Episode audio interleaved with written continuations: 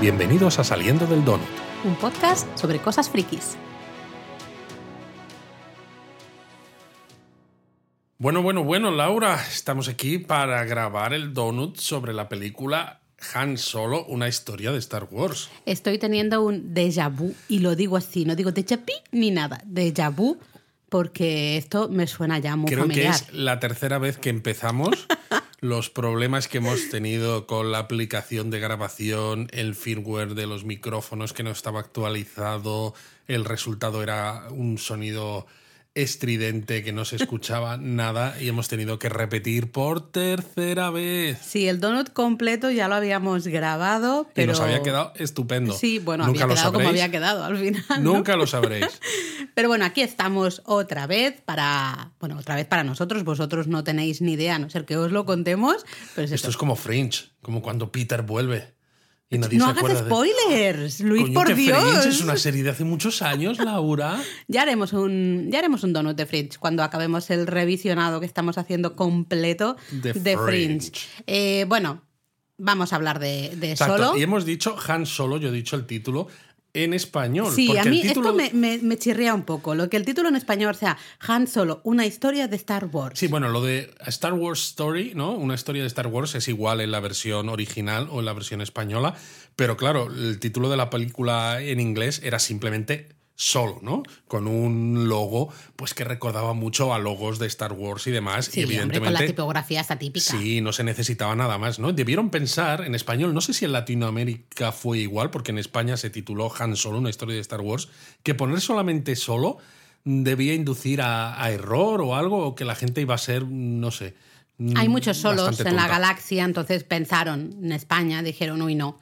No, porque hay muchos y se van a confundir, no van a saber que realmente este es una historia de Han Solo.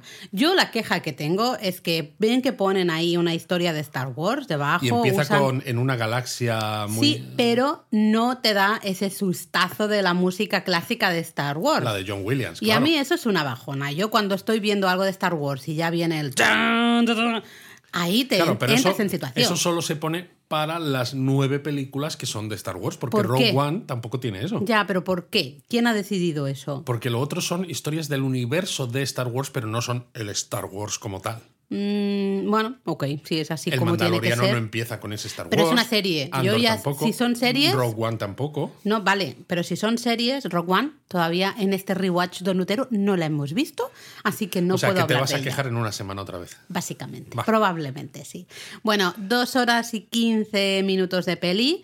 Que bueno, luego hablaremos un poquito de él. Yo creo que está bien la peli. Es entretenida. Es entretenida, película así un poco de aventurillas, ¿no? Digamos, pero en algunos puntos a mí personalmente se me hizo un poquito larga. Creo Sí. que le sobran algunos O minutos. sea, sí y no. O sea, le sobran porque es verdad que se hace un poco larga, pero teniendo en cuenta cuál es la historia que están contándonos, si piensas dónde cortas, se te quedaría como Ya. mucho más, eh, no lo sé, desequilibrada, ¿no? Necesitas contar ciertas cosas, al menos con la historia que ellos han planteado, para que te lleve, ¿no? Desde el comienzo hasta el final. El problema está en si realmente necesitas que la historia cuente todo eso Esa para al final rellenar lo que son pues ciertas lagunas de conocimiento del personaje de, de Han Solo, porque a veces parece que la película se planteó simplemente pues porque Han Solo es un personaje muy popular, ¿no? Este granuja, ¿no? De que a todos nos encanta, ¿no? El scoundrel que dice Leia en el episodio 5.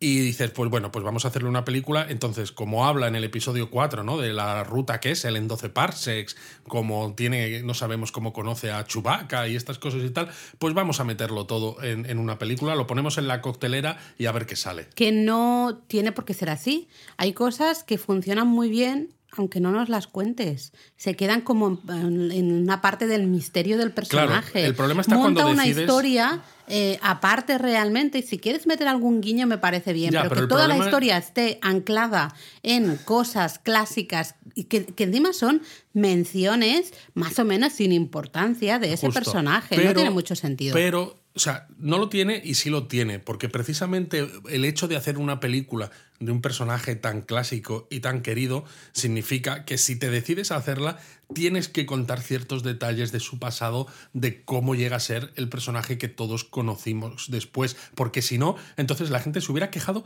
todavía más, ¿no? Vale. Como me haces una peli de Han Solo y no me cuentas los detalles que yo estoy queriendo saber. Vale, Mm. pero tú entonces, después de ver esta película, ¿entiendes eh, por qué el Han Solo de la trilogía original es como es? Ah, bueno, No, sé sincero, ¿sí o no? Hombre, un poco. Hay algunas cosas que sí, porque, Yo por no. ejemplo, el personaje de Han Solo en esta película tiene. Se nota, ¿no? Que el actor también estuvo mirando, se estuvo viendo las películas y las interpretaciones de Harrison Ford, porque tiene dejes físicos, ¿no? Gestos y demás. pero eso como no tiene nada que Harrison ver en, Ford. Sí, en cómo es el personaje Claro, después. pero te muestra un Han Solo que tiene esos detalles, pero que todavía resulta un poquito más, eh, pues no sé, más patoso, menos seguro de sí mismo, ¿no? Que todavía no ha llegado a ese punto en el que en el que vemos en, en las películas actuales. Yo no lo un veo poco muy claro. El camino, yo creo que sí que, que se marca. eh, pa- a mí no me supone un problema, porque al final eh, es eso, es una película que debería funcionar sola, más o menos por sí misma, se ¿no? llama solo. Exactamente.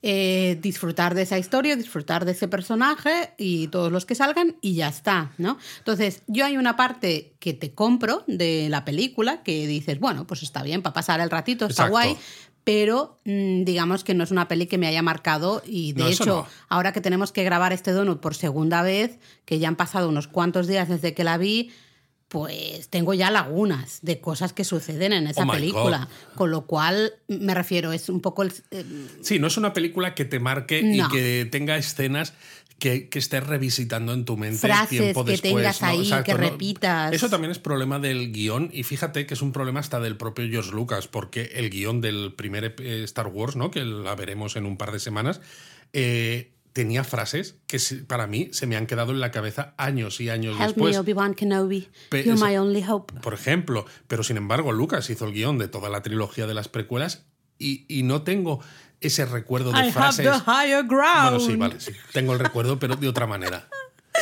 Um, bueno, la peli, eso sí, no funcionó muy bien, ¿verdad? No, no funcionó muy bien. Eh, ganó 393 millones de dólares en taquilla, pero el presupuesto fueron 275, porque es que además hubo problemas, porque primero los directores eran Phil Lord y Christopher Miller, eh, y tres semanas antes de terminar de rodar, ¿no? lo que es fotografía principal, antes de empezar postproducción, efectos especiales y demás, los echó Kathleen Kennedy, que es la presidenta de Lucasfilm, y contrataron a Ron Howard, que a ver, es un director solvente, ¿no? Ha hecho una mente brillante o mente maravillosa, según el país. Apolo 13 es el director de Willow, ¿no? Eh, George Lucas le había ofrecido incluso dirigir Una amenaza fantasma. Vamos, que tenía cierta relación además con Lucasfilm y eso, era solvente. Pero claro, metes al director nuevo, implica hacer escenas nuevas, ¿no? Los eh, reshoots estos tan típicos hoy en día y, eso disparó todavía más el, el presupuesto. Y, y claro, pues con un presupuesto tan alto y un eh, y un box office, ¿no? Un dinero en taquilla tan bajo, pues realmente fue un fracaso. Yo de esto no tenía ni idea, lo, me enteré en la primera grabación del Donut, este Donut que no vais a escuchar nunca, eh, y me quedé muy sorprendida, no tenía ah, ni idea, pero a la vez explica, creo, muchas cosas. Porque cuando tú estás viendo la película sientes que algo falla. Yo como espectadora Un no poco terminaba algunas sí, cosas. y no terminaba de, de saber exactamente qué es lo que está fallando. Es el guion, es la dirección de actores, es no, no sabía muy bien cómo ¿no? decidir exactamente qué es lo que falla. Y creo que probablemente es la propia estructura al final de la película, ¿no? Cuando tienes un proyecto tan importante, tan grande, y a pocas semanas de terminar de rodar, eh, echas a los directores y entra una persona nueva con una visión nueva, evidentemente, y una nueva manera de hacer las cosas, eh, es un berenjenal.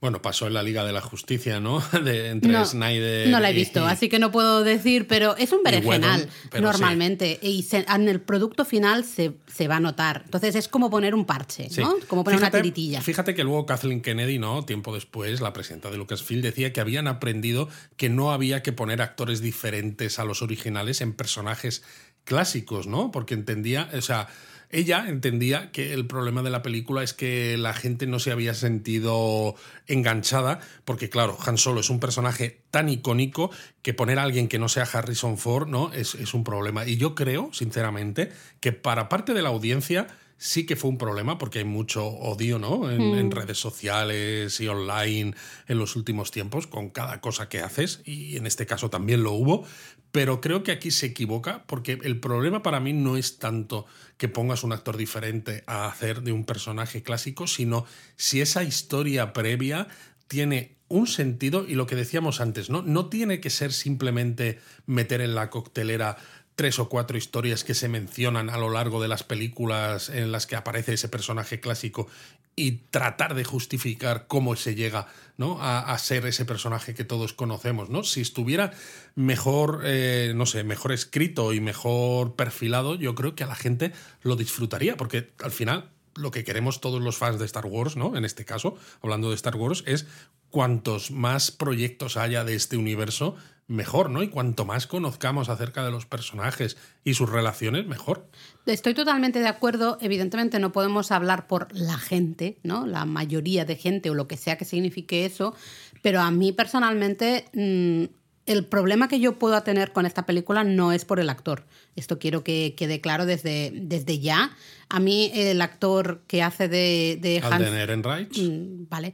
Que hace de Han Solo jovencito eh, me gusta mucho. Creo que tiene una buena presencia escénica, que tiene eh, esos tics, ¿no? Exacto. De un Pone poco esa de sonrisilla, esa Sí, medio sonrisa como la de. Harrison Ford, ¿no? De- Exacto, se nota que él hizo su trabajo, pero las cosas como son, tenía un trabajo muy difícil, Muy ¿no? difícil. Meterse en los zapatos de Harrison Ford. meterse en la piel. Sí, bueno, yo lo digo meterse en los zapatos. eso es un amigo falso de esos. No me digas, es un amigo falso. Bueno, em, a lo que iba, eh, es muy triste caer en esa Es muy conclusión. triste. Jo, no podemos así, ¿eh? Esto, es- nota- esto del es muy triste, a vosotros te estáis diciendo. ¿Qué estás diciendo, Luis? Esto es del doblaje en español de la primera Avatar. que- Hace tiempo, cuando empezamos a tener Disney Plus, pues dijimos, vamos a ver Avatar con Eric. Que Eric no lo había visto. Y, y y no no- tenía subtítulos en. en inglés. No tenía subtítulos en inglés. Estaba el audio en. O no recuerdo qué era exactamente. Porque Total. los subtítulos que había eh, únicamente eran como unos Ah, los- especiales sí. que, que quitaban eh, frases malsonantes o algo de esto y nos parecía bastante triste, ¿no? Y entonces no sé por qué nos dio por probar a verla en vamos a español. probarla en español. Y duramos eh, nada y menos, porque hubo una frase que ya nos tronchamos todos de la risa Sí, y el sigue personaje siendo. de Zou Saldaña. Sí, sigue siendo una frase que repetimos aquí en casa mogollón, que el doblaje dice algo como esto es muy triste. Así, Sí, y fue así. como, "Guau, no pudimos y dijimos, vamos a parar esto y la vemos en inglés o no la vemos, porque esto no puede ser. Bueno, total, paréntesis, ya, ya no me acuerdo qué iba a decir, qué estaba diciendo Luis, más, más eh, Perdón. me has despistado. Bueno, lo que decía, a ver, ah, sí, que me parece muy triste llegar a la conclusión de que no se puede hacer películas o historias de personajes clásicos con actores diferentes, ¿no? y yo Actores creo que jóvenes. esto, lo que ha dicho Lucasfilm ahora, significa es eso, que no vamos a volver a ver películas que utilicen esos personajes y es una pena. Pues claro, es que me parece muy triste porque es cerrar puertas a un montón de historias y a un montón de personajes de los que eh, los fans y mucha gente queremos saber más. Porque Eh, tú imagínate, la propia Leia Organa, ¿no? Eh, en la serie de Obi-Wan Kenobi es niña y dices, vale, como es suficientemente diferente en edad, pues está bien, ¿no? No pasa nada. Pero joder, desde que es niña en Obi-Wan Kenobi hasta que es adulta en Una Nueva Esperanza, podrías contar muchas más cosas de Leia, ¿no? A eso voy. A lo que iba es que creo que los espectadores deberíamos ser o somos, yo al menos me considero lo suficientemente inteligente para entender que el actor original está viejete, pues como yo, han pasado los años y no puede hacer de eh, Han Solo pues veinteañero, treintañero, lo que sea. Eres Eh, lo bastante inteligente y lo bastante borde, porque tendríais que ver las caras que me está poniendo Laura. Menos mal me que no lo grabamos en vídeo. Me estabas interrumpiendo. Es que esto es un diálogo, Ya, Laura. pero yo ¿sabes? quería llegar a mí. Yo a veces te dejo que te explayes y tú no, tú me interrumpes. No puede ser. Bueno, eh, a lo que iba.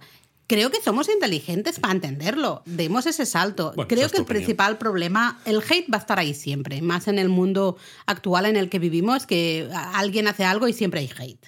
Y la única manera que no haya hate es haciendo un Spider-Man, eh, poniendo 3 millones de actores, fanservice a saco, y entonces todo el mundo parece que es como que nos dan cacahuetes y ya estamos Pero todos también hay hate. Porque si metes eh, fanservice, entonces te sale el hate de los que dicen esto solo es fanservice Exacto. y no vale Con para lo cual, nada. conclusión, siempre habrá hate, ¿no? Entonces, busquemos hacer buenas historias. Buenas historias. Yo creo que el, el principal problema de esta película, bueno, ya se ha visto, ¿no? Con la pérdida de esos directores, cambio de director, cambio de un poco de camino. Hay muchas cosas que no funcionan, pero creo realmente que la historia en sí no engancha. Yo, la historia. La historia tú la estás viendo y vale, pues muy bien, sí, de y es una pena que no pero no enganche te engancha. porque tiene partes que creo que podrían funcionar y que de hecho en los cómics eh, están funcionando como es todo lo de Crimson Dawn, ¿no? Uno de estos sindicatos criminales que además encaja mucho con cosas del Star Wars clásico, ¿no? Porque en el Star Wars, clásico tienes a Jabba de Hutt, ¿no? Que es uno y los Hutt, ¿no? Se dice que son eso, uno de los eh, de los jefazos del crimen en la galaxia, ¿no? Entonces explorar un poco esta parte de las los sindicatos criminales, teniendo en cuenta que Han Solo, en el momento que lo conocemos en Una Nueva Esperanza, es un contrabandista eh, y trabaja para Java de pues está muy bien y sin embargo creo que no se explota lo suficiente a pesar de, del potencial que tiene. El debate también estaría en qué queremos. Queremos, no queremos un actor diferente, preferimos que se use esa tecnología que se está empezando a usar, ¿no? Y que al final, con el paso del tiempo, va a ser mucho más potente, que es la de rejuvenecer o ya realmente montar las caras, ¿no? A mí esto me da mucho miedo, Laura. Me da mucho, mucho miedo. ¿Qué Lo- queremos? Porque yo personalmente, a ver, voy a hacer un pequeño spoiler de Mandaloriano. Si no habéis visto Mandaloriano, pues deja pasar tres o cuatro minutos. Em, final de esa temporada Dos. 2 de Mandaloriano. Sale Luke. Evidentemente es un Luke joven. A mí, Tiene un look bastante joven. tiene sí. un look bastante joven. Eh, cuando ves el documental, ¿no? De cómo se ha hecho, técnicamente me parece una pasada. O sea, yo técnicamente aplaudo, a- pero me Aunque- quito el aunque- sombrero, sí, aunque ¿eh? pobrecillo el, el chaval que hace de Luke. Ya ves. Porque claro, es un chaval El que joven. usan, ¿no? Su cara como para mezclarla con Su las cara y su expresiones. cuerpo. Sí, sí, todo, todo. Porque claro, es él el que se mueve, porque al fin y al cabo Mark Hamill no solo está mayor de cara, está mayor de cuerpo. Bueno, el cuerpo, evidentemente el cuerpo nos cambia, ¿no? La, la digo, forma y del la manera en la que te mueves Sí, también. sí, sí. Entonces, eh, pero mm, técnicamente, o sea, es súper interesante. Me parece una sí, pasada. pero todavía se nota mucho que es eh, falso, entre comillas, igual que, por ejemplo, que el gran Moff Tarkin eh, y Leia Organa en Rogue One, todavía se nota que es digital, ¿no? Y que está metida la, la cara de forma digital. Hay un poco eso que se dice a veces en, en en tecnología en cibernética, lo del valle inquietante, ¿no? Porque resulta demasiado real, pero al mismo tiempo se ve demasiado falso. Yo creo que no es ni siquiera que sea demasiado falso. Esto es mi punto de vista solo, ¿eh? A mí me da muy mal rollo. Me da yuyu absoluto. O sea, yo cuando salió ese look estaba evidentemente súper wow, ¿no? Diciendo, ostras, mira, aquí aparece. Pero mi mente no podía parar de decir, pero si este look, o sea, si yo sé que Mark Hamill está viejete, que no luce de esta manera, eh, a mí mentalmente me cuesta mucho. De Yo maneras, prefiero tener en un actor nuevo. Sí, pero fíjate que en ese caso se puede entender. En ese caso comillas, era necesario. Todavía más porque, claro, el Mandaloriano transcurre en un momento ¿no? de la historia de Star Wars en la que Luke Skywalker eh, no ha pasado tanto tiempo, con Claro, lo cual tiene claro. que tener más o Sí, menos sí, sí, la cara del. Mark Hamill del Si quieres retorno ponerlo, del Jedi. hay ¿no? que aprovechar Entonces, la tecnología que tenemos en la actualidad cuando para es hacerlo. una precuela, como en este caso, dices, encaja mejor poner un actor diferente porque han pasado varios años, ¿no? Pero digo que a mí me daba mucho miedo porque además estaba recordando ahora, ¿no? Ahí, saltando a otras cosas, que la verdad es que este dono nos está sirviendo para hablar de un montón de cosas casi más que de Han Solo. A ver, yo Eh, de la peli me acuerdo la mitad, o sea. No, que- eh, el, el hecho, por ejemplo, mejor. lo que pasó en Top Gun Maverick, ¿no? Que todos sabemos que Mm. Val Kilmer tiene los problemas físicos que tiene, creo que es un cáncer de garganta o algo Mm. así, está sin voz. Y aparte de que el hombre está muy desmejorado, ¿no? Se ve en la película. En la película habla, dices, ¿cómo puede ser? Y lo que hicieron es utilizar eh, clips de voz antiguos para regenerar su voz por ordenador, ¿no? Y, y eso con la tecnología de ahora, con todo lo que está surgiendo de las inteligencias artificiales, no creo que tardemos mucho en que si tú le metes suficiente cantidad de clips de audio a una inteligencia artificial de una misma persona, es capaz de generarte el doblaje, o sea, ¿no? O, o cualquier frase dicha por esa voz exacta, ¿no? Entonces, tú imagínate que dentro de 40 años se hace una película en la que sale Darth Vader, el pobre James Earl Jones, ¿no? Estará ya muerto hace tiempo y no sin digas embargo eso, no digas eso, Luis. no, pobre hombre, que ojalá dure mucho. Y seguirá teniendo la misma voz. Y por un lado dices, joder, seguirá siendo el Darth Vader de siempre, pero al mismo tiempo es como, hostia, déjale que el señor descanse en paz. un A mí me da un poco de yuyu este, este futuro, ¿no? Es un poco como esos, esos conciertos que se han montado de eh, cantantes que ya han fallecido Exacto. y que luego no se les pone ahí como en 3D, no sé qué rollo de estos que hacen. Sí, yo no podría ir nunca a un rollo. concierto de esos porque mm, yo sé que esa persona ha fallecido y lo que estoy viendo es una grabación, luego, ¿no? Como manipulada, montada para que esté en ese nuevo concierto. Me da muy mal rollo. Entonces, a mí, por ejemplo, la alternativa de, de usar a Harrison Ford y usar, en todo caso, esa tecnología, no sé ni cómo se llama, ¿no? De, bueno, pues eh, hacerle... O sea, una especie de deepfake. Sí, eh, lo que sea. Mm, A mí, y esto es opinión personal 100%, me da muy mal rollo. Yo prefiero tener a un actor y sí. decir, bueno, pues este es Han Solo de joven. No cuesta tanto hacerse No. a la idea. O sea, yo entiendo que en el Mandaloriano, pues digas, no, necesitas tener a quien es por, por- porque si no, no te funciona la escena. Ya le tienes que poner como que no se le vea la cara, Y si no, tipo de pues cosas. siempre te sacas, yo qué sé, te sacas a Kang eh, en Star Wars y dices, ay, mira, pues hay otro multiverso, ¿no? Hace algo y dices, pues tienes otro actor porque es que es el Han Solo de este otro universo. El crossover que estábamos esperando. Efectivamente. Hace- venga, eh, todo es Disney, ¿no? Todo Así que se puede hacer realidad. Señores de Disney, háganlo realidad. Queremos Háganlo. este crossover. Pero bueno, vamos a meternos con la peli. ¿Ah, sí? Venga, sí, va. porque además, A mí ya me está bien hablar de no, estas hombre, sí, cosas sí, mola, generales, mola, ¿eh? mola. Yo espero que a los donuteros también les mole todo este esta disquisición un y que poco nos cuenten también en el. Discord, ¿no? ¿Qué piensan ellos acerca de estas cosas, ¿no? De utilizar actores más jóvenes o no, utilizar tecnología deepfake, que, por cierto, como con cualquier cosa, cada vez que surge una nueva tecnología, ¿sabes en qué se está usando más el deepfake? Supongo que para bromas, memes en Twitter, cosas así, ¿no? Mm, No tan, sí, pero no tanto. A sobre ver. todo porno. Ah, bueno, madre mía, de verdad. Si es que el ser humano, yo no sé, no sé hacia dónde vamos. No. Efectivamente, cualquier cosa nueva que sale, primero pasa por ahí. Pero bueno, la peli, claro, decíamos, ¿no? Eh, encaja a veces casi a martillazos ciertos eh, hechos del pasado de Han Solo, que a veces eso yo creo que juega en su contra. Y lógicamente, al ser una película del universo, pues también hay muchas menciones a cosas que al espectador reincidente en el universo de Star Wars, ¿no? Le recuerdan a aspectos de las películas, pues para hacer esos guiños. ¿no? Bueno, eso tú, que te enteras de todo y estás pendiente de todo, tienes la memoria que tienes. O sea, yo, si no, no, me tengo la de acuerdo. Olivia Dunham, pero, pero casi. Pero, pero vamos a ver, yo me entero de la mitad. A ver, cuéntame. A ver Pues por ejemplo me- se mencionan los Minox. ¿Tú Ni sabes idea. qué son los Minox? Son No. los pájaros estos que absorben energía, energía del halcón milenario cuando están ahí escondidos en los asteroides en el episodio 5, en Primera Imperio. Contraataca. Luego, por ejemplo, se menciona a Bosk. Bosk. ¿Sabes? Eso que es una colonia, ¿no? Sí. Un perfume. Es uno de los cazarrecompensas que Vader contrata también en el Imperio Contraataca junto a Dengar y G-88 o Boba Fett. E incluso se menciona Scarif, que es el planeta que tiene los Ah, planos sí de la Estrella de la Muerte en Rogue One. Y luego tiene curiosidades, ¿no? Como que en la sala privada del yate, la nave yate de Dryden Boss, que es el jefe de Crimson Dawn, hay un ídolo de fertilidad que es exactamente el que roba ja- Indiana Jones al principio de la película En busca del arca perdida. ¿Qué dices? Claro, y tiene todo el sentido porque al fin y al cabo Indiana Jones es Harrison Ford y esta película es de Han Solo, que era Harrison Ford Me también. encantan esos guiños. Estos guiños que También sí hay que una son... armadura de un mandaloriano.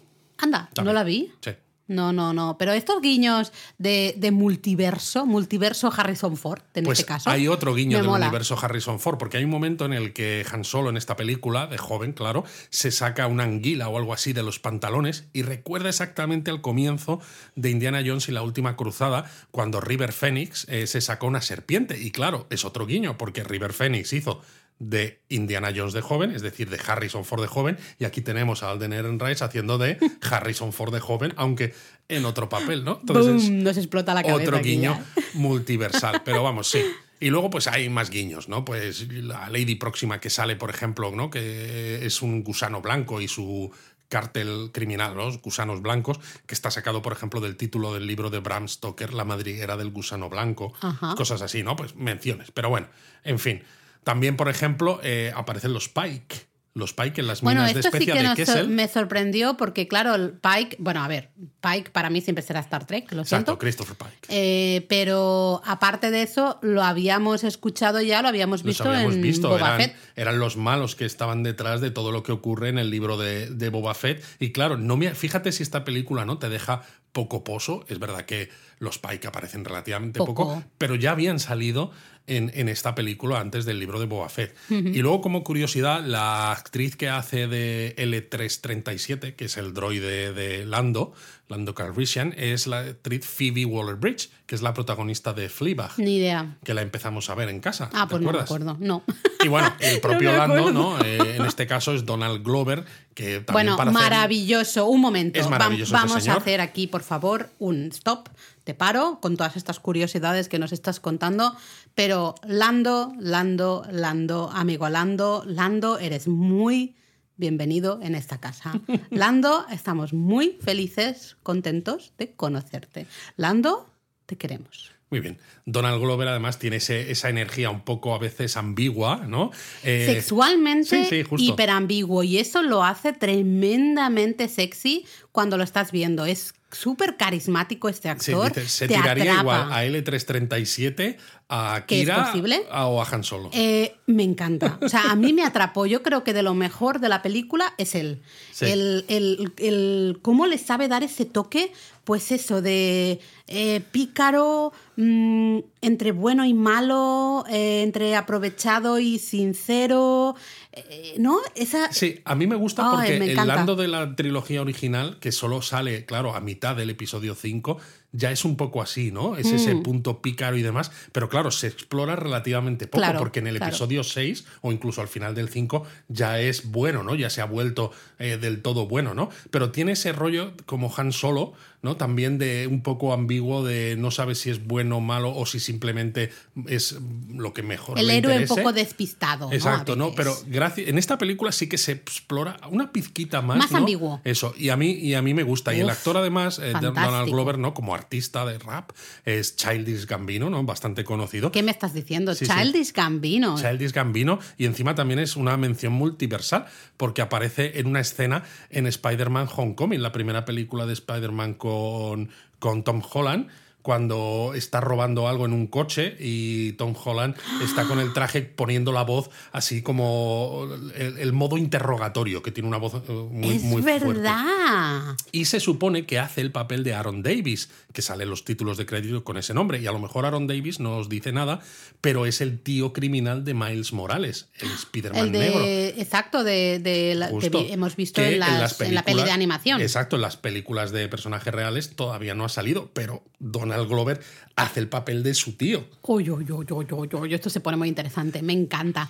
Eh, bueno, Y yo luego soy... tenemos a Dryden Boss, que, No, no, lo siento, yo sigo con Lando. Sí, Mm, Dryden yo Boss, no que es puedo- el que sale de jefe de, Bueno, de Crimson Dawn, que bueno, es Paul Bettany. hombre. Que no, eh, Fantástico señor también, la yo visión. creo que con la voz lo reconoces, ¿no? Sí, sí, sí, sí. ¿Quién la, es? La visión. Jarvis, claro. Claro, eh, maravilloso. También tiene una presencia brutal. Eh, la verdad es que estos dos actores, para mí, de hecho, superan a, a ella, a la juego, a la Khaleesi de Juego Emilia de Tronos. Sí, la veo bastante plana. Creo Anda. que es un problema de- del propio guion, del propio. Porque mira que El personaje mola. el personaje puede tener, además tiene momentos importantes, pero creo que no termina de despuntar y es algo probablemente del guion y el propio Han Solo, que es lo que hemos dicho antes, ¿no? Él como actor me gusta mucho, creo que lo hace muy bien Sí, pero intentando creo que imitar. su historia a veces es muy plana. tiene momentos brillantes, ¿no? Eh, por ejemplo, cuando conoce a Chewbacca, aunque ahora hablaremos Sí. de ello. Pero es verdad que. es plano. Sí, es no, un no- poco- no te acuerdas de nada. ¿no? Entonces, por- a mí, por ejemplo, de la peli, mira, me acuerdo porque me gustó el comienzo. ¿no? Comienza bastante bien. Yo lo dije además en directo viéndola, unas persecuciones por Corelia, que es el planeta natal, ¿no? Creo, de, de Han. Sí, de hecho, además es interesante porque, claro, nunca habíamos visto Corelia, que de hecho es el nombre de mi ordenador. es verdad, ya me sonaba a mí. me sonaba. Sí, sí, Em, sí. Que es un planeta astillero, ¿no? Donde se construyen cazas de hecho, lo vemos, ¿no? En esas persecuciones vemos como las cabinas de los cazas a medio construir, vemos estructuras de destructores estelares en el cielo y vemos incluso eh, los generadores de escudo, ¿no? Que luego se destruye en el retorno del Jedi, del Jedi eh, en esa batalla contra la segunda retorno estrella. del Jedi. A de mí la lo del muerte. retorno del Jedi me cuesta mucho decirlo. ¿no? ¿eh? Entonces mola mucho y además también mola porque sirve para establecer la relación de Han con Kira, ¿no? Que son dos jóvenes pues que no tienen familia, que no les queda más remedio, ¿no? Porque también el planeta está bajo ocupación imperial y solo se dedica a hacer naves para el imperio, pues a dedicarse a trapichear con los bajos fondos. Sí, vemos, bueno, al final viven como en unas cuevas, ¿no? Hipercontrolados, eh, en por fin. los gusanos blancos. Sí, estos. al final vemos que se tienen, ¿no? Básicamente el uno al otro y poco, Y poco más. más. ¿no? Eh, les vemos intentando huir. También la terminal. eh, Bueno, la es que vemos- antes de decir esto de la terminal, claro, ellos están huyendo porque han robado Coaxium, que es el hipercombustible que, ¿no? que hay en, este, en esta película, que es un poco el eje de la, de la historia. Porque Sí. ellos roban este Coaxium, que es un hipercombustible muy valioso, e intentan usarlo para sobornar a la oficial imperial que les va a dar paso o no a la zona de embarque en esa terminal para salir de Corelia. Lo que yo iba a decir es que esa terminal me gustó mucho el diseño. El diseño de Corelia en general me gustó muchísimo. Y el de esa terminal en concreto, eh, lo comenté también en directo viéndolo, me parecía de un estilo brutalista, ¿no? Ese hormigón gris, Sí. muy, muy, que nos recuerda, nos recuerda muchísimo a Andor. Ah, hemos hablado mucho de las localizaciones brutalistas de Andor. De hecho, en Twitter tenemos un hilo donde eh, tenemos un montón de localizaciones Saliendo reales. Donut, es el Twitter. Exacto. Eh, me gustó mucho porque de golpe porrazo me sentí un poco más o menos en, en ese mismo entorno Sí. ¿no? de, de Andor. No, me, no era de golpe algo visualmente completamente diferente a todo lo que hemos visto, sino que al menos me recordaba muchísimo, muchísimo a, a Andor. Una cosa que sí que no me gustó, lo siento Luis, lo tengo que decir ya, Ya sé, es los puñeteros dados. Lo sabía. Eh, vamos a ver. De buenas a primeras, nada Eso más. sí, eso es un guiño también, Laura. No, es, es un guiño que se hace súper pesado. Porque de buenas a primeras empieza la película y casi la primera escena es ahí, pum, enfocar a los dados que tiene Han Solo en el retrovisor de- del coche este, ¿no? Que lleva. Deslizador. Whatever. El coche deslizador este. Pues tiene ahí los, los dados colgados del retrovisor. Dices, bueno, vale, todos hemos visto esos dados en, en el, el halcón milenario. De acuerdo, entendemos, es como, es Han Solo. Ya está, ya lo tenemos todos claro. Venga, seguimos. No, ya está, ahí hubiese estado muy bien. Pero bueno, es parte de la historia, porque claro, Han Solo se los da a Kira antes de, ¿no? Pues cuando están yendo a la terminal como para darle suerte. Y claro, luego a Kira la capturan y Han Solo es el único que pasa a la- zona de, de embarque, lo cual dices, no puede ser. Claro, tú no dices. puede ser, estos eh, dados tienen que acabar en el halcón. Exactamente, tú ya sabes que los dados tienen que volver de alguna manera a Han Solo. Y luego van a volver, claro. Volverán, por desgracia, sí, sí, volverán. Pero Pero, no es bueno, para tanto. eh, no, no voy a hacer spoiler de, de eso, ya ahora hablamos de eso, pero bueno, vemos a ese eh, Han Solo destrozado porque han capturado a Kira y no, ella no ha podido ir Y a con le están persiguiendo, claro, porque Claro. saben que se ha colado en la zona de, de embarque. Entonces acaba, ve unos anuncios, ¿no? De alistarse en el imperio que son muy, eh, muy graciosos, ¿no? El mensaje que dicen de haz el bien, Trae el ayúdanos. orden a la Trae el galaxia orden a la galaxia, tal y cual. Entonces se acaba alistando en el imperio. Porque pues, él quiere ser piloto además. quiere ser piloto, necesita escapar en ese momento, necesita ir lo más rápido posible. Y ahí es muy gracioso, que es algo que a mí no me molesta en absoluto, pero quizá sobra un poco, pero bueno, a mí personalmente no me molesta, que es cuando le preguntan el nombre, ¿no? Para hacerle la ficha, para dejarle pasar, dice nombre y apellidos, y él dice Han. que no tiene familia, está solo y que pues De hecho, se dice llama Han. solo en español, en, en inglés, dice I'm alone. I'm alone, sí, sí. Y entonces el imperial dice, "Hmm, Solo. Traveling solo, ¿no? Que eso es una expresión muy inglesa de, pues viajas solo, viajas una, una Entonces única le persona. pone solo de, de apellido porque tiene que rellenar el apellido de Exacto. alguna manera. A mí, como explicación del nombre de Han Solo, me gusta, me funciona. Me Lo gusta, que pasa pero es me, que. me- me resulta innecesaria. Exacto. O sea, lo que yo digo es que a no veces es necesario. con ciertos personajes que son icónicos se intenta buscar explicación No hace falta. a casi cualquier cosa que hayan hecho o que hagan, como algo que, vamos, que voy a comentar dentro de un momento. Estoy totalmente de acuerdo. Y es como, pues se llama Han Solo, pues ya está, pues Ya solo es el apellido. Y a veces también es guay que haya ciertos misterios y que haya ciertas teorías. Pero es que no ¿De tiene por qué ven- haber un misterio, No, pero como- es ¿de dónde está. vendrá el nombre de Han Solo? Si Pues alguien que se lo pregunta, porque yo, yo creo, exactamente, nadie se lo preguntaba hasta ahora, ¿De ¿no? dónde viene el nombre de Laura Tomás? Pues me voy a poner a investigar, a ver. Pues de porque, bueno, padres. yo estoy segura de que tengo esa relación con, con ese grupo de samuráis que pasaron por Con mi el pueblo. señor natal. Hasekura, ¿no? Eh, Claro, Hasekura. Yo soy Hasekura. Exacto, toma Bueno, ya. esto es otro paréntesis. Eh, bueno, es de- al final es un poco, yo creo que esto es el resumen de toda la peli. En que, eh, bien, ¿no? Dices, bueno, vale, Sí. ok, ¿no? Hacen el jueguito este de mm, solo, pues te, te llamas Han Solo, qué gracia. Pero ¿era necesario? No. Pues eh, un poco la peli, yo creo, sinceramente, eh, Hay que muchas cosas innecesarias. Sí. Luego, por ejemplo, saltamos a ver a Han, ¿no? Eh, ya como soldado imperial en el planeta Mimban, a pesar de que él quería ser piloto. Aquí hay una cosa curiosa, porque el nombre de Mimban como planeta, pues para muchos es la primera vez que lo escuchan, pero eh, lo que igual no sabéis es que ya se mencionó este planeta en una novela del universo expandido, de lo que hoy se llama Legends, que es además la más antigua que existe, porque mucha gente piensa que el universo expandido surgió, es verdad que la mayor cantidad de contenido surgió después, ¿no? En los años entre la primera trilogía y la trilogía de las precuelas, ¿no? Esos años en los que todos queríamos más contenido de Star Wars y era como, Dios mío, no hay nada, no hay Había nada, porque sequía, todavía no se había dicho que se iba a hacer la trilogía de las precuelas, pero es que en el año 1978, tu año, Laura, Qué se fuerte, publicó la año. novela Splinter of the Mind's Eye y ahí es una historia entre el episodio 4 y el 5, porque claro, en el año antes se había estrenado el episodio 4, pues eso, se hizo una novela que continuaba la historia y se mencionaba este planeta. Había parte de la historia que transcurría en el planeta Mimban, ¿no? Entonces se reutiliza, que me ha parecido súper, súper curioso, ¿no? Y ahí, claro, ahí es donde nos explican, ¿no? Mientras habla Han Solo con el otro grupo de personajes que empiezan a salir, que le echaron de la academia eh, y por eso está de soldado raso, ¿no? Y el grupo de gente, pues tenemos a Buddy Harrelson, ¿no? Que hace de Beckett, eh, un tío así piratón. Eh, Val, que es la actriz Sandy Newton, que seguramente la recordáis de Westworld. que es yomi, una- yomi, yomi. Sí, Esta ¿eh? señora, Esta señora mm, es- me hace mm. plantearme muchas cosas, A mí también. mm, pero a mí más. Y luego tenemos a un alienígena de cuatro brazos, que es el piloto del grupo, que es Río Durant, que no sé si te diste cuenta que la voz la pone John Favreau, Qué fuerte me el parece. director, entre otras cosas, de Iron Man. Yo en directo no me di cuenta, me resultaba todo el rato muy familiar, eso sí hay que decirlo, decía, eh, no sé, se parece a algún, pues yo que sé, a Rocket, pero no termina de ser. Algo me resultaba muy Bueno, yo familiar. a Rocket, fíjate que siempre cuando vemos las pelis de los guardianes, intento imaginarme a Bradley Cooper poniendo la voz y no, No, puedo, no, ¿eh? porque ya es como Rocket, No ¿no? puedo, no sí, puedo. no lo puedes Pero separar. bueno, en este caso me yo creo resultaba que algo sí, familiar y es John Favreau.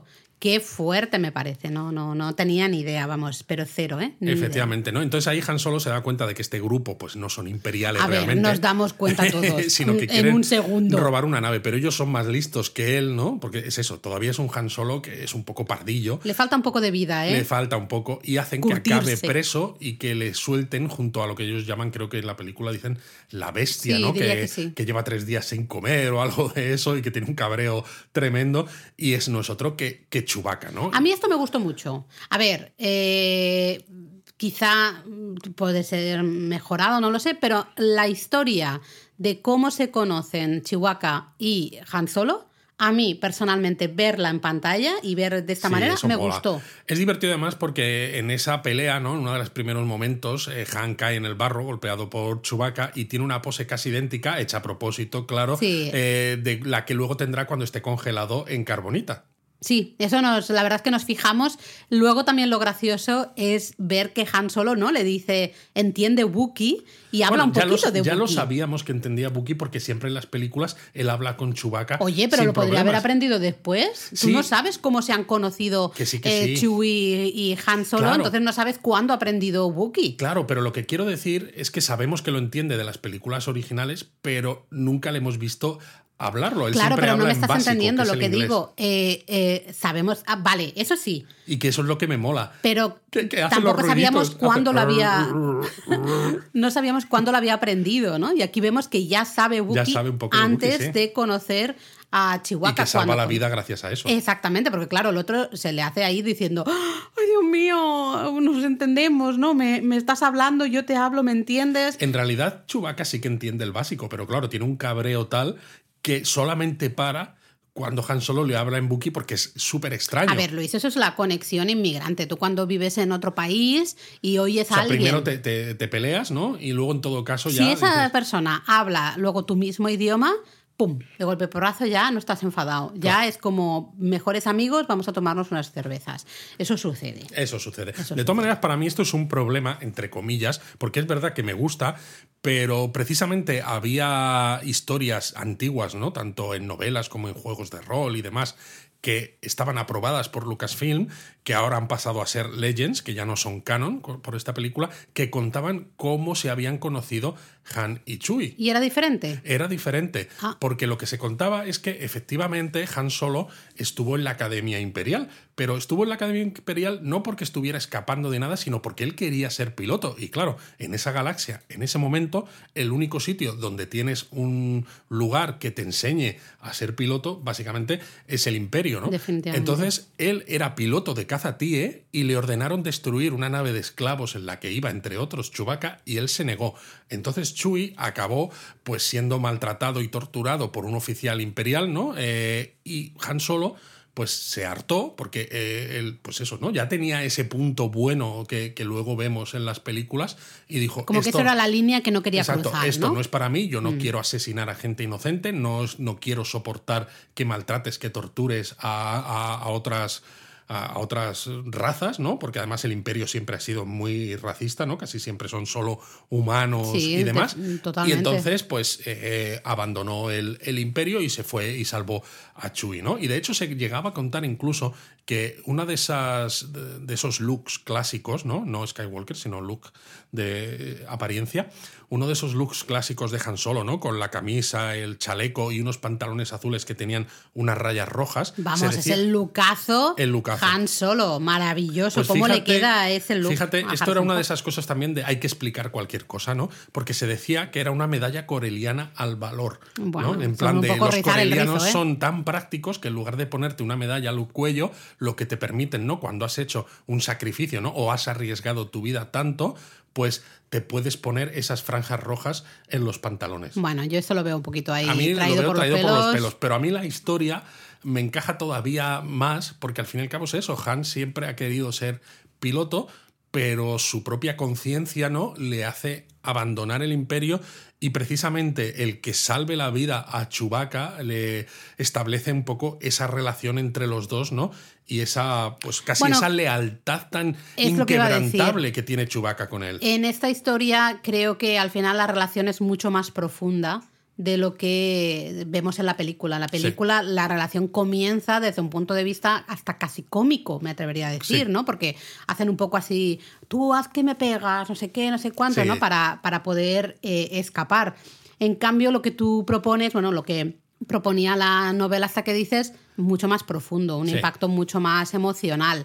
No sé si es si fue una decisión, bueno, entiendo que sí, porque tienen conocimiento de todas estas cosas, pero en plan de no queremos pagar derechos y entonces vamos a hacer algo diferente. no o- encajaba con la historia que estaban planteando para esta película y a lo mejor no querían mostrar a un Han Solo metido en el imperio tan Claro, porque a lo mejor eh, hubiese sido como muy visualmente muy agresivo para mucha gente, ¿no? Ver a, a Han Solo dentro de un cazatíe eh, a órdenes del imperio hubiese sido, pero a la vez a mí me quiero que me hubiese gustado, porque es muy impactante. Totalmente. Nuevo, ¿no? Nuestro héroe. eh, vemos sus orígenes y vemos que también ha estado Sí, porque pues no es lo mismo lado. verle como un soldado raso junto a muchos más, ¿no? En el barro, en una batalla, ¿no? Que recuerda un poco a Senderos de Gloria de Kubrick y esto, que verle con el traje de, de- Claro, de piloto de, de cazatíe, ¿no? Es, uff, Eso, pero creo que es un poco el error de la película de no terminar, no tener, mm, ¿cómo digo esto bien dicho? No tenerlos bien puestos para afrontar ciertas cosas, ¿no? Como que da miedo a ver si voy a mostrar un Han Solo eh, que la gente pueda pensar que me estoy pasando de la raya, ¿no? En este caso, mostrar un Han Solo en un cazatíe, uff, a la gente esto le, le va visualmente, la va a machacar, ¿no? Sé, O sea, hay sé partes- valiente, muestra Hay partes ciertas que, que cosas. se dicen en la película esta, ¿no? En una conversación casi hacia el final entre Kira y Han Solo, ¿no? Que Han Solo va eso, va de malote un poco y Kira le dice, tú no eres como los demás, tú eres una buena persona, ¿no? Y creo que es verdad, porque Han Solo siempre ha sido buena persona, aunque incluso en el episodio 4, ¿no? Al principio parece que él solo le importa el dinero, ¿no? Cuando recibe la recompensa. Bueno, pero porque después es un de rescatar a Leia. superviviente. Sí, pero lo que quiero decir es que si se hubiera contado la historia esta eh, como original de cómo conoce a Chewbacca, no necesitas tener a alguien que te diga es que tú en realidad eres buena persona, no eres como los demás. Ya lo ves que lo es cuando su conciencia le hace no disparar contra una nave indefensa y desarmada y que no está haciendo nada, o cuando ves que se revela ante pues las torturas de, que hace un imperial a Chewbacca, ¿no? Entonces, es lo que a veces hemos dicho sobre las precuelas de, de Star Wars. Hay cosas que no necesitas es expresarlas de una manera clara porque a veces demuestra que el guion está mal escrito. Si la, si la historia está, está bien, ya se ve. Ya como espectador te enteras de lo que te están contando de ese Sí, personaje. No sí. necesites que, al- que alguien lo especifique con palabras.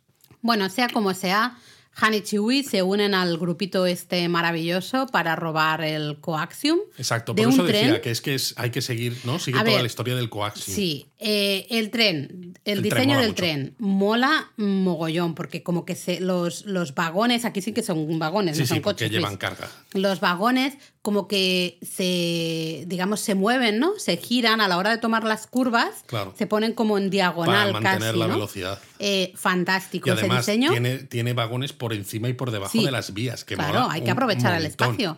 Eh, toda esa parte, toda esa trama, bien, pero dura, se me hace eterna. Se me hace eterna y además, o sea, entiendo que la tienes que poner para continuar esa historia de base del coaxium, ¿no? Que es un poco lo que une la película desde el principio hasta el final, pero se hace larguísima. Por un lado, porque tienes a Val, ¿no? Sandy Newton, que Bueno, ya hemos dicho bueno, nos no, encanta, bueno. que se sacrifica para que ellos puedan robar ese vagón con el coaxium y dices, madre mía, qué manera de desaprovechar a una actriz tan fabulosa. Tiene como tres frases, la Es que pobre eso, señora. es muy triste. Eh, nada, el otro, el, el Fabro, eh, pues, También, también, se lo cargan se muere rápidamente. ahí. Luego te aparece Enfys Nest y sus piratas, ¿no? Que luego al final tiene que ver, pero de nuevo no tiene, o sea, para ser unos antagonistas, que se supone que es lo que son en este, en este momento, eh, les, te- falta, les falta algo, ¿no? No te quedas con sus nombres. No te- Tú sí, porque, porque evidentemente te acuerdas de todo esto. Pero yo, como espectadora simple que soy, tú me dices esto de Enfys Nest. Enfys Nest Y me lo he tenido que apuntar. Lo hace la chica esta que sale también en la serie de Willow. La pelirroja. La pelirroja o la que salía en la serie también de El eh, Soldado de Invierno y el Halcón. o el Pues Halcón y el Soldado fíjate de que yo Invierno, creo que decir. ahora empiezo a darme cuenta que los que hacen el ataque ese en el tren y la pelirroja que está en el, en el planeta este como más desierto o algo Exacto, así, sí, donde van a... que es la misma persona, Luis. Esos. Creo que estoy cayendo Claro, ahora mismo. eso. Ah, eh, ya he grabado un donut de esto y no me había dado cuenta. Claro, pero si tiene la misma máscara y demás, que va...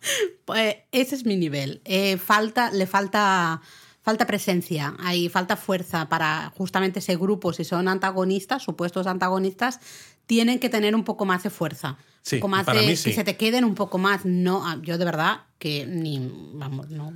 Luego hay un guiño curioso, ¿no? Porque al final de esta escena, los, los piratas y ellos, ¿no? El grupo de Han Solo y Beckett y demás, eh, ambos tienen cables a este vagón y, claro, ninguno quiere soltar y prácticamente se están dirigiendo contra una montaña. Y el problema es que el coaxium, eh, bueno, eh, es muy inestable y explota de una manera brutal, ¿no? Y digo que es un guiño porque en el episodio 4, ¿no? Y en la posterior historia de la trilogía original, sabemos que Java está muy cabreado con Han Solo porque en una de las veces los imperiales como que le abordan y él suelta el cargamento de contrabando. Y entonces en esta escena en la que como ya ha muerto el río Durán, ¿no? Este personaje al que le pone voz John Favreau, pues Han Solo decide soltar los cables que unen su nave con el vagón, con el coaxium, ¿no? Entonces es un poco ese guiño de, vale, Han Solo eh, a veces cuando las cosas pintan mal, él prefiere soltar, el, soltar el, cargamento y ya veremos qué pasa. Total, tenemos a dos de tres de estos personajes muertos,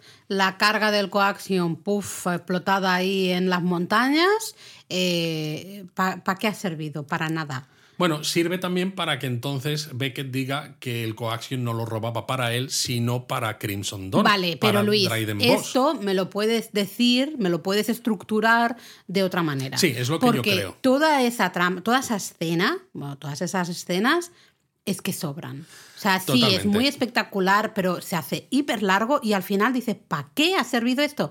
Para nada. Pues oye, quítalo y explica de otra manera, preséntanos a los espectadores de otra manera la tesitura en la que se encuentra Becker, ¿no? Que tú dices, no estaba robando para él, sino para este chungo de Crimson Dawn. Exacto, que luego van a verle pues para pedirle disculpas y a ver qué pueden hacer y ahí se nos muestra, ¿no? Que este tío, el Dryden Boss, es un tío muy chungo porque de hecho, ¿no? Antes de que ellos lleguen a verle, está matando a alguien porque no ha hecho lo que él quería, ¿no? Que es como... Pero lo mata con elegancia. Lo mata con elegancia, sí, porque tiene una especie de puñalitos así interesantes. y claro, cuando están, cuando están hablando, encima eh, Han Solo se encuentra a Kira en la nave yate de los de Crimson Dawn, que lleva encima un tatuaje en la muñeca de, de Crimson Dawn, ¿no? Que ahí te demuestra que, el personaje de Kira es un poquito más ambiguo de lo que parecía, ¿no? Porque al principio de la película es como, bueno, también muy idealista, ¿no? De vamos a escapar de Corelia juntos y demás. Y dices, madre mía, el hecho de que la capturasen en su momento y demás ha hecho que acabe por un camino en la vida, pues que muy diferente. Claro, yo al principio pensaba que a lo mejor era esclava, ¿no? Realmente 100% esclava y estaba marcada, pues como quien marca los animales, ¿no? Al final. Bueno, yo creo que también es una manera de mostrar la lealtad al al sindicato criminal, ¿no? Bueno, puede ser. Pues al final es, eh, los tatuajes se han usado en, el mundo criminal en muchos casos, tanto los, entre comillas, buenos para marcar a los malos y luego los propios malos para marcarse entre sí y para saber quién es quién. Pertenencia y también además que no te vayas con otros. Porque claro, si tienes ese tatuaje, nadie va a querer contratarte, ¿no? Mm. De los demás. Mm. Y, pero además se dice, ¿no? Que ella es la lugarteniente de mayor Claro, eso es lo que sorprende, ¿no? Porque dices, vale, a ver, entiendes que aunque ella hubiese entrado en esa organización un poco como esclava, ¿no? Obligada, evidentemente. Pero bueno, tiene que buscarse la vida, claro. Exactamente, se ha hecho su lugar y ha conseguido una posición de poder. Sobre todo cuando estamos hablando de un sindicato criminal con un jefe que es chungo, ¿no? Pues necesitas hacer lo que sea necesario para sobrevivir. Pero se le nota que, que ver a Han Solo de nuevo, ¿no? La deja. le, mm. toca algo, ¿eh? Sí, sí, sí. la remueve. Y de hecho, Dryden lo nota porque cuando a Han se le ocurre que para pagarle ¿no? el coaxium que le deben, pues en lugar de robar lo que es muy complicado, pues pueden robar coaxium sin refinar. Hmm. Y entonces Dryden Boss le dice, pues mira, Kira, te vas a ir con ellos y así aseguras que todo salga bien. Y claro, ¿dónde hay coaxium sin refinar?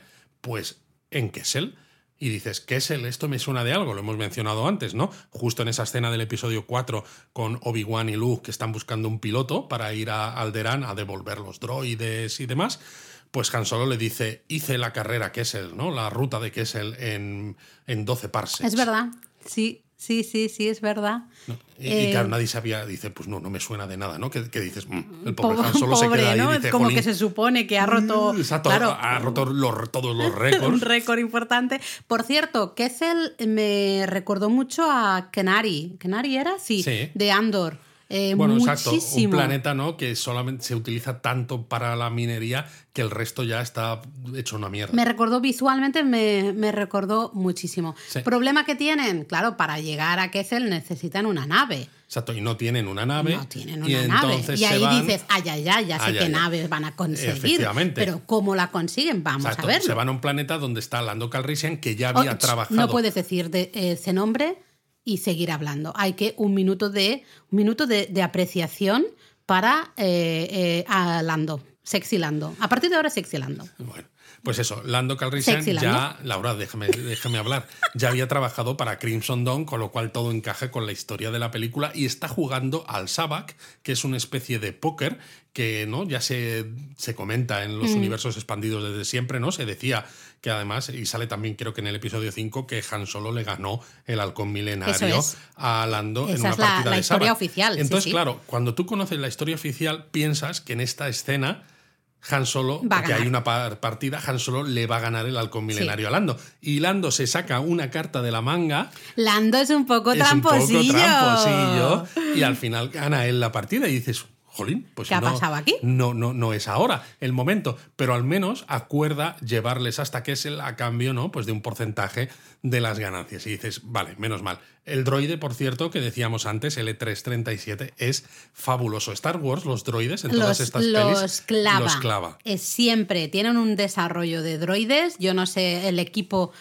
¿Tú a qué te dedicas? Yo hago desarrollo de eh, personajes droides. Maravillosos. porque es libertaria, es... eh, Feminista, eh, luchadora de, tiene la de- liberación, la igualdad de derechos droides humanos. Fantástica, y tiene, tiene algunas frases maravillosas, ¿no? Pero bueno, ya les vemos justamente yendo a esa ruta a Kessel. Claro, y vemos el halcón milenario en toda su gloria. Sí. ¿no? Que le dice Han Solo, un carguero coreliano IT-1300. Y dices, efectivamente. Está hasta por dentro blanquito, pero está todo, todo, muy maravilloso, nuevo, todo limpio. todo le resplandeciente. modificaciones y dices, madre Pobre, mía, qué cosa pobre, más pobre, pobre halcón. Lo y que ahí, le va a claro, pasar. ahí en ese camino de llegada nos cuentan que la ruta a Kessel es complicada porque llegado a un punto no puedes utilizar el hiperespacio, sino que tienes que atravesar como un remolino muy peligroso que llaman, que tiene, bueno, pues un montón de peligros y por eso solo se puede ir por un camino que está como marcado con balizas de navegación Sí. y hace que la ruta sea de 20 parsecs. No y esto los va a ser- 12. Exacto, y esto va a ser importante luego porque el coaxium sin refinar,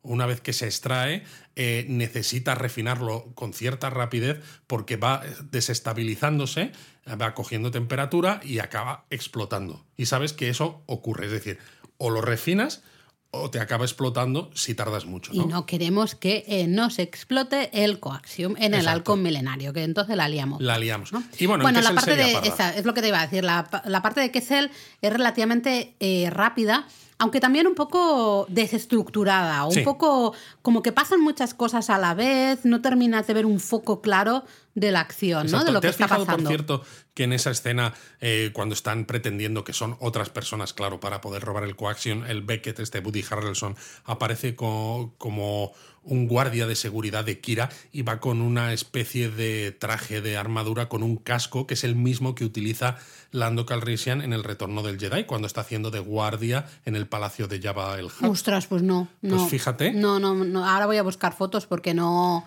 Vamos, para nada, ¿eh? Exacto. Aquí además encima tenemos a L3 liberando a los Bueno, droides. fantástica y maravillosa. Está en plan de libera uno y dice, ¿pero qué haces aquí? Venga, venga, ayuda al resto, iros, eh, liberaros, eh, sed libres, no sé qué, También derechos. tenemos a Chewbacca ayudando a liberar a varios Bookies que están de esclavos eh, sacando, sacando especia de Kessel. Bueno, y Kira, atención, momento favorito de Laura en esta película. Kira le devuelve esos famosos dados de los que hemos hablado al comienzo. Y dices, ya está. ya está. se ya- cierra la trama. Tú ya dices, bueno, Kira ya se puede Esto, morir. como diría- Porque ya tenemos Como los diría dados. Darth Vader, el círculo está completo. El círculo está The completo. Mira, complete. ¿qué aportan esos dados? No han aportado nada. Es un detalle. Bueno. Eh, es curioso porque, claro, cuando están intentando escapar, ¿no? Se ha liado ya todo, los droides están por ahí, los PAI, que esto, lo otro. Disparan a- al droide, a L3, Lando lo ve, se pone muy triste, va a salvar a L3, le disparan a él también, el droide se muere, se desactiva, como Lando está herido, eh, Han Solo tiene que pilotar el halcón milenario.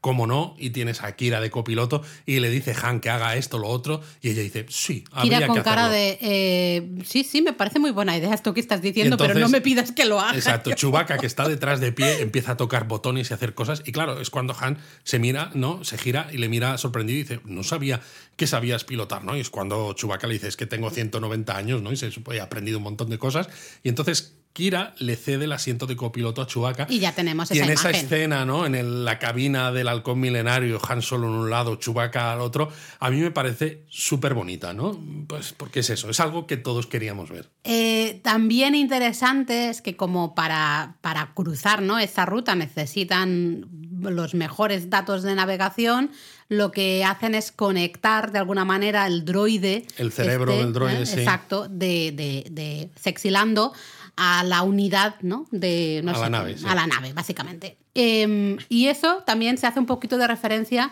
en el episodio 5 de la trilogía Sí, original. porque hay un momento, ¿no? Que tienen el, creo que la hipervelocidad desactivada, ¿no? Sí. Y le dice Han Solo a C3PO que hable con la nave y C3PO luego le dice que la nave tiene como una personalidad o, o un idioma muy peculiar. Muy peculiar, o claro. algo así, ¿no? Y es como, bueno. Porque es la droide Exacto, de que tiene una personalidad muy integrada. ¿no? peculiar que está Sí, integrada en la sí, nave. Sí, que por cierto, hay una, una, mm, una- Es una tontería, ¿eh? Pero un diálogo entre Kira y la droide cuando están yendo a Kessel eh, que Que hace. ella dice, está enamorado de mí. Lando está enamorado de mí.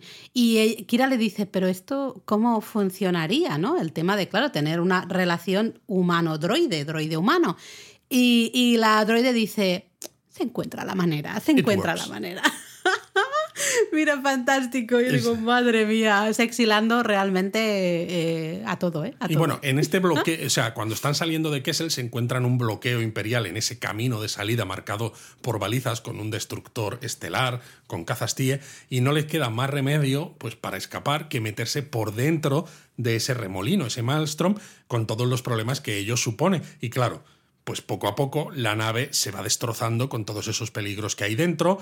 Eh, se encuentran además con una bestia, ¿no? Que es de estilo Lovecraftiana. Se encuentran con una especie de agujero negro, ¿no? Lo que llaman las fauces, que también destroza todavía más la nave, más, más, más. Y dices, vale, ya va pareciéndose al halcón pero es milenario necesario. que todos conocemos. Que bueno, luego es- pasarán muchos años. O sea, Sí, ya es pero- lógico que, que quede destrozada a Lo- lo, largo de los años. Lo curioso es que dices, fíjate si es cutre o tiene poco dinero Han Solo cuando luego gane la nave, que a pesar de todo no la mejora demasiado. O sea, le hace mejoras en cuanto a motor, en cuanto a armas, pero en cuanto a apariencia, como que Le le, da le da un poco lo le mismo. ¿no? Y llegan a un planeta, este planeta desértico que tú decías antes, que Mm. es donde van a refinar ese coaxium que estaba a punto de perder ya la estabilidad, ¿no? Mm. Eh, y con el halcón milena- mi- milenario hecho unos, unos zorros, y ahí está Enfys Nest y sus piratas, ¿no? Y al principio dices, uh, parece que va a haber aquí mal rollo, y eh, tiene una escena divertida, ¿no? Porque se alejan solo, ¿no? Con su tono chulesco este,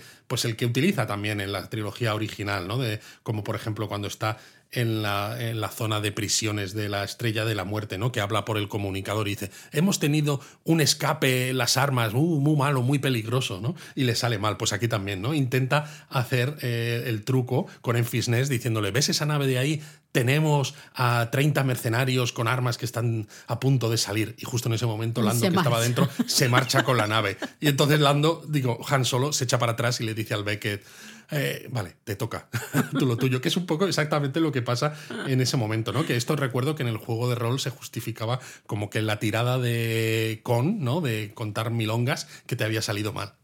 Eh, sea como fuere, al final, bueno, vemos, claro, que en Fitness no son piratas, ¿no? Son gente que quiere luchar contra la opresión, la tiranía del imperio y mm, cuentan que el coaxium Claro, mucha recursos. validez, Que por ahí está valor. Willow también, por cierto. Bueno, en esta casa siempre es será Willow. Willow. Es Warwick. Davis, que no solamente es Willow, también es eh, Wicket el Ewok, ¿no? Su primer papel en el retorno del Jedi. Es sino Willow. que además, si recordáis cuando hicimos el rewatch del episodio 1, mencionábamos que Warwick Davis salía en las gradas en Mos Espa en esa carrera de vainas en la que participa Anakin De eh, pequeñito. Mm. de pequeñito. Pues es el mismo personaje. Bueno, O sea- eso lo sabes tú porque no hace nada, está por ahí pululando Sí, y poco más. es- exacto, pero es el mismo personaje. Bueno, total, que al final hacen, ¿no? si no recuerdo mal, un plan para, para engañar de alguna manera, ¿no? Para A los de así Dawn, la exacto. moto.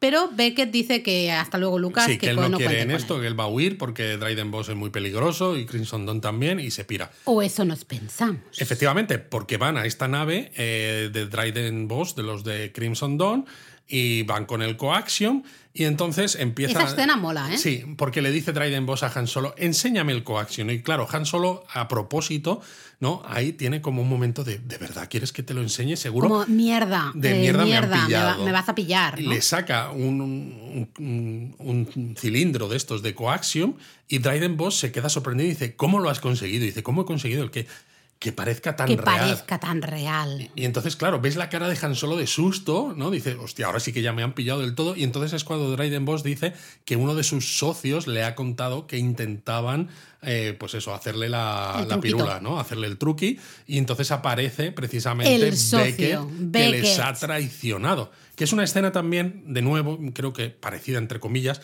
a eso que decíamos de cuando Han Solo en el episodio 4, ¿no? La, el Star Wars original, recibe la recompensa por rescatar a Leia y se va. Y Leia y Luke están muy cabreados, Mm. pero sin embargo luego vuelve. ¿Por qué? Porque tiene un corazón de oro y gracias a su vuelta Luke consigue poder hacer ese disparo con los torpedos de protones y destruir la estrella de la muerte, ¿no? Aquí es parecido, ese personaje que también es ambiguo, contrabandista y demás, vuelve, pero en este caso no tiene un corazón de oro y en este caso es malo. Pero O a mí me gustó traiciona. esto, no me lo esperaba de, de Beckett realmente, entonces me gusta que vuelva eh, ese, este giro aquí justo, pues me funciona, ¿no? A mí, a mí la verdad es que Y es me que gusta. mola porque hay otro giro más. Porque claro, tú dices, hostia, pues eso, ¿cómo han conseguido hacer coaxium falso? Y los soldados, ¿no? Los mercenarios a sueldo de Crimson Dawn están en el poblado donde se supone que están los piratas estos.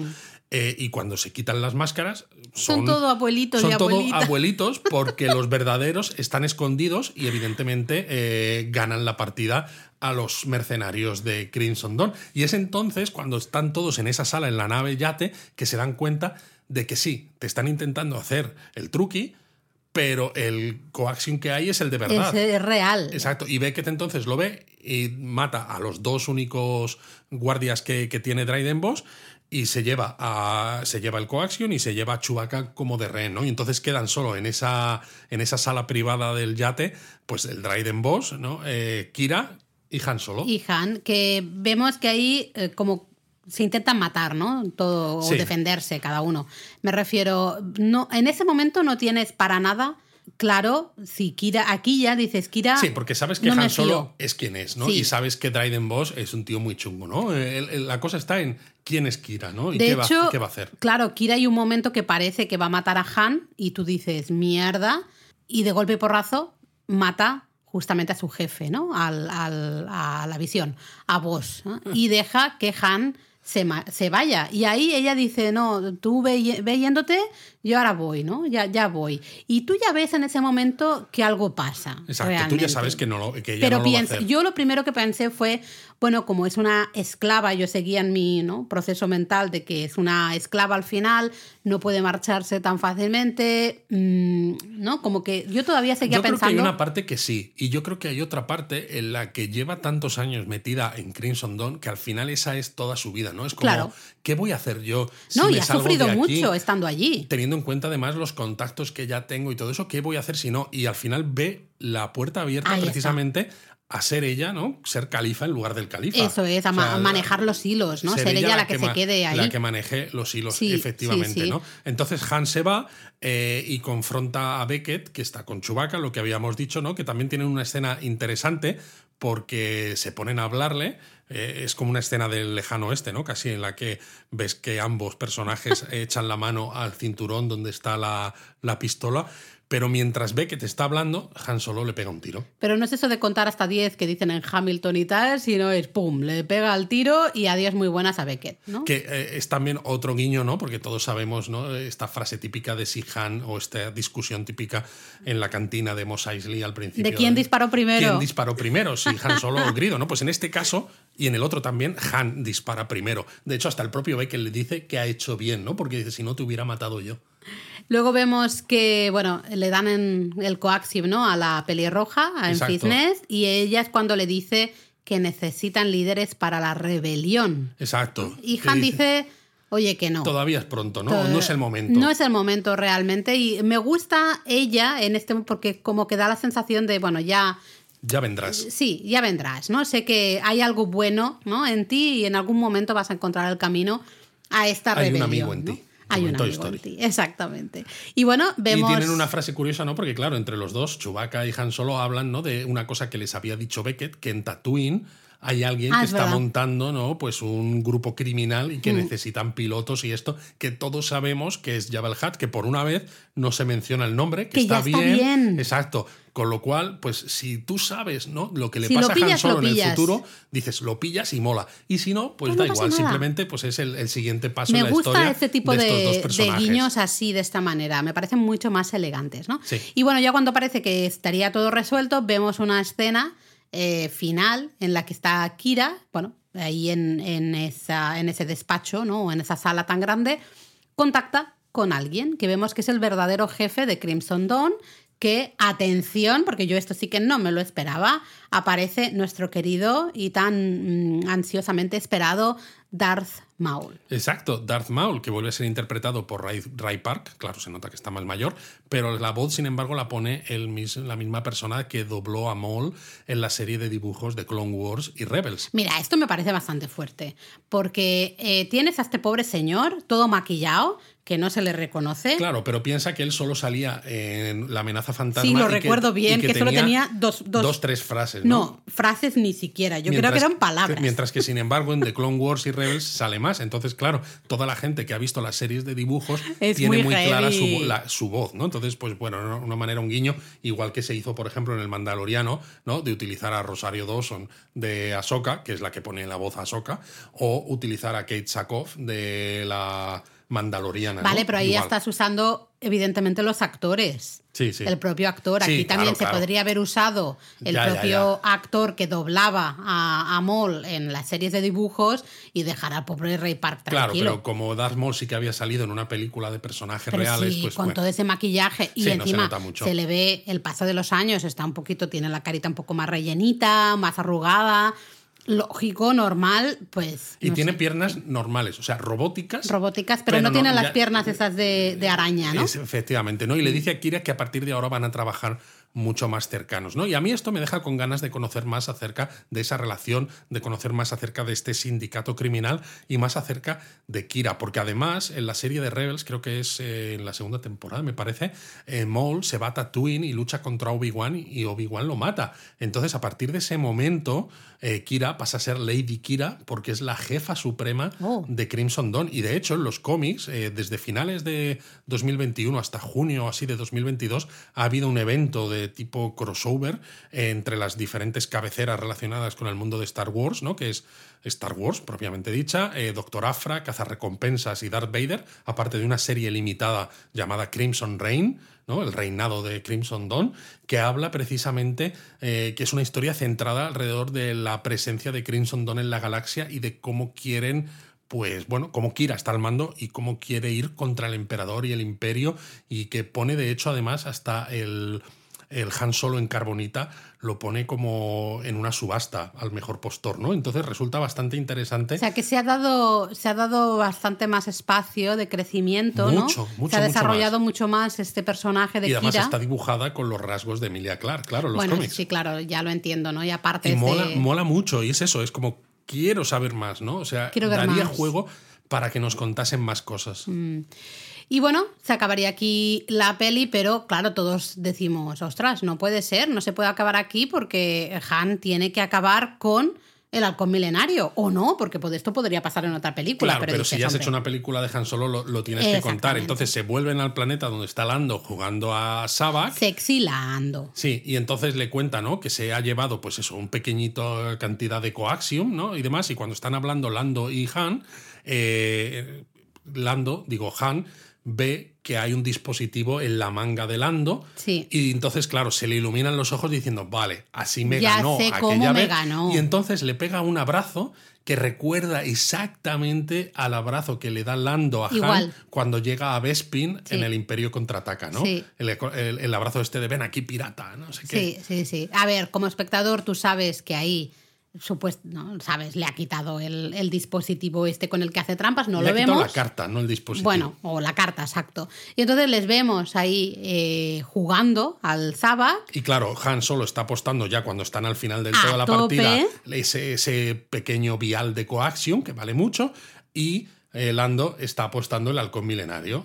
Y evidentemente cuando Sexy Lando está en plan de, Buah, voy a Ahora voy a sacar, la, sacar la carta carta". y ya lo voy a ganar todo, le ves la cara, de golpe hace, mierda, no tengo, ¿dónde está la mierda? No tengo la carta, eh, o como fantástico ahí y evidentemente gana ese halcón milenario Han. Y de hecho la última escena es Han Solo y Chewbacca, los dos eh, eh, moviendo las palancas para pasar al hiperespacio, ¿no? Y en la cabina del halcón milenario y el halcón milenario pues pasando a la velocidad de la luz, que también es una escena muy bonita y que ya sitúa un poco pues eso, eh, A la historia con la parejita feliz en el halcón milenario, que nos encanta a todos. Bueno, ya hemos dicho un poco al inicio, yo creo que la peli está bien, lo que decíamos, bien, peli de aventuritas, algunas tramas se hacen un poco largas, pero bueno, pues va Es una peli entretenida, pero que quizás no se siente necesaria. No, es que es el gran problema. Nada de lo que pasa en la película realmente dices, me ha cambiado la vida saberlo. Necesitaba saberlo. Necesario en el sentido de, si tú no ves esta película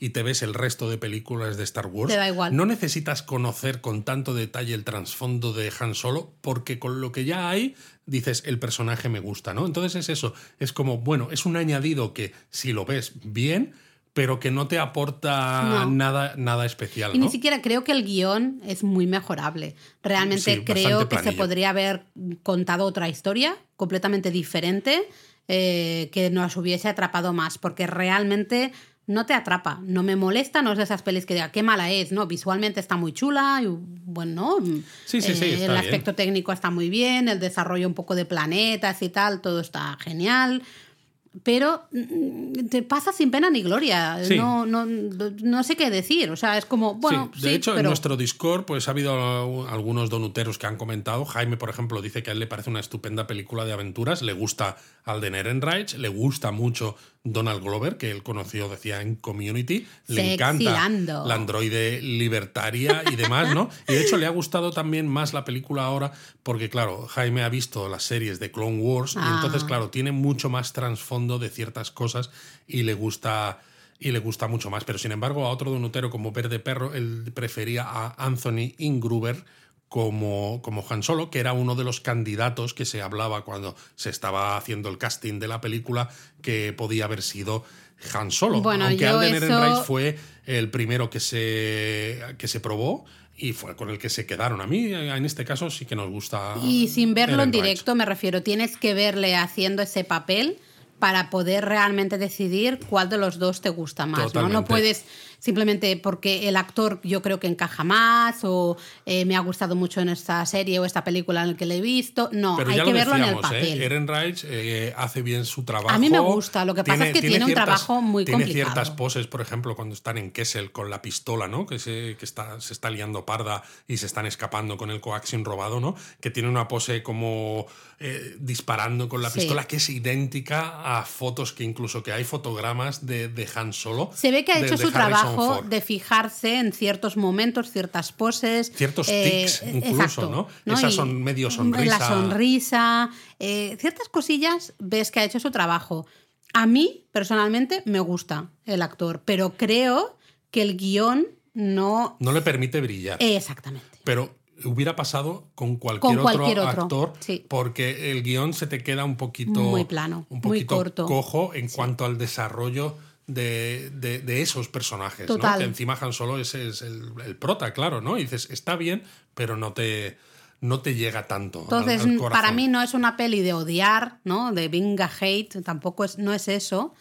Pero es lo que tú decías, ¿no? Un poco al final es repetirnos de bueno, no te aporta realmente nada. Y, es una pena porque se nos podría, podría haber sido un guion mucho más potente y realmente marcarte, ¿no? Y decir, wow, y hasta me gustaría saber más de, o sea, quiero seguir viendo a este Han Solo más jovencito en otras aventuras, ¿no? En otros momentos. En cambio dices, bueno, pues ya está, ya la he visto, bien, pero siguiente.